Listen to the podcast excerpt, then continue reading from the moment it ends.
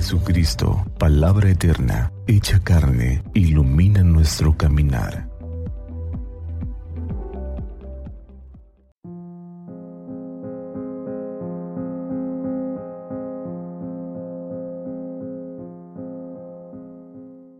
Del Evangelio según San Lucas.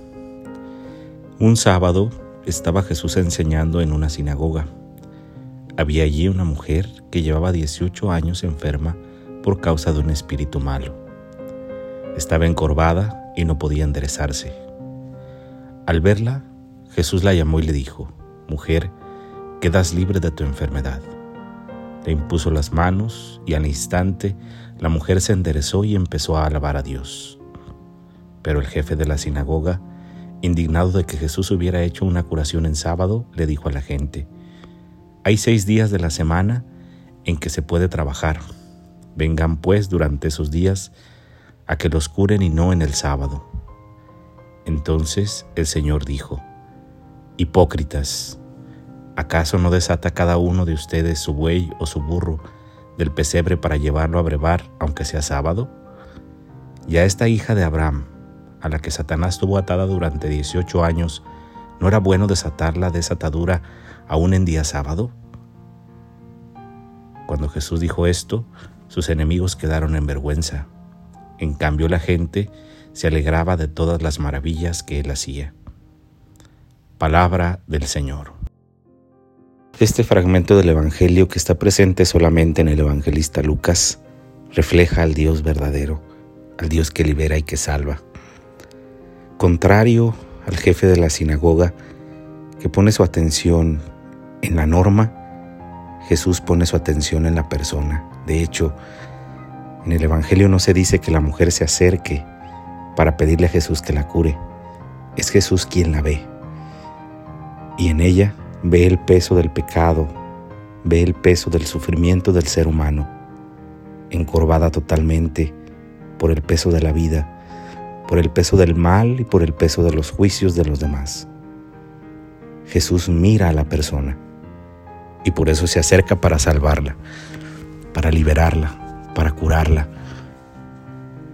Por eso aquel hombre que jefe de la sinagoga tiene una posición de poder se molesta. Pareciera que el sábado fuese más importante que las personas, pareciera que la norma sabatina fuese más importante que los seres humanos. Y es que el sábado era un día que se dedicaba exclusivamente a Dios. No se podía trabajar para no distraer la atención de en donde se tenía que poner la mirada, solamente en Dios. El jefe de la sinagoga cree que Jesús está transgrediendo la ley y ofende a Dios, pero es todo lo contrario. En la liberación de esta mujer se da gloria a Dios.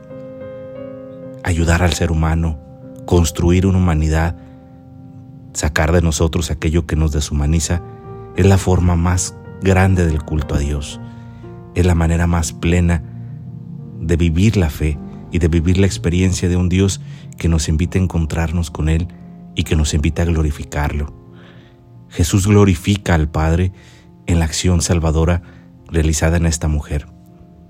Ella, que incapaz de levantar la mirada, encorvada por el peso de la vida, no es capaz de mirar hacia el frente y alabar al Señor, después de las palabras de Jesús, se endereza y dice el texto, comenzó a dar gloria a Dios. Cuánta falta nos hace aprender a mirar como Jesús, no en las necesidades superficiales del ser humano. Tal vez hace falta darnos un clavado hacia lo más profundo de las necesidades y sufrimientos de las personas que les tienen encorvados, apesadumbrados en el camino de la vida. Las palabras de Jesús liberan. Jesús nos libera. Es su presencia y su amor, su misericordia y su bondad las que hacen que la persona pueda seguir adelante.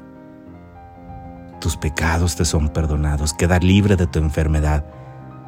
Eres libre para poder mirar hacia el frente con esperanza para poder encontrar al Señor de la historia y dar gloria, para poder sentirte amado, acompañado y salvado.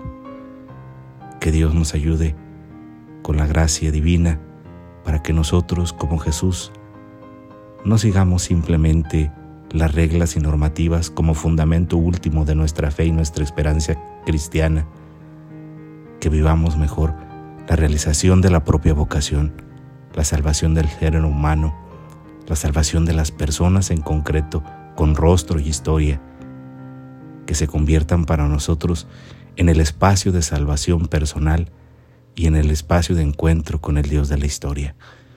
Que Dios nos ayude con su gracia y nos bendiga hoy y siempre. Que así sea.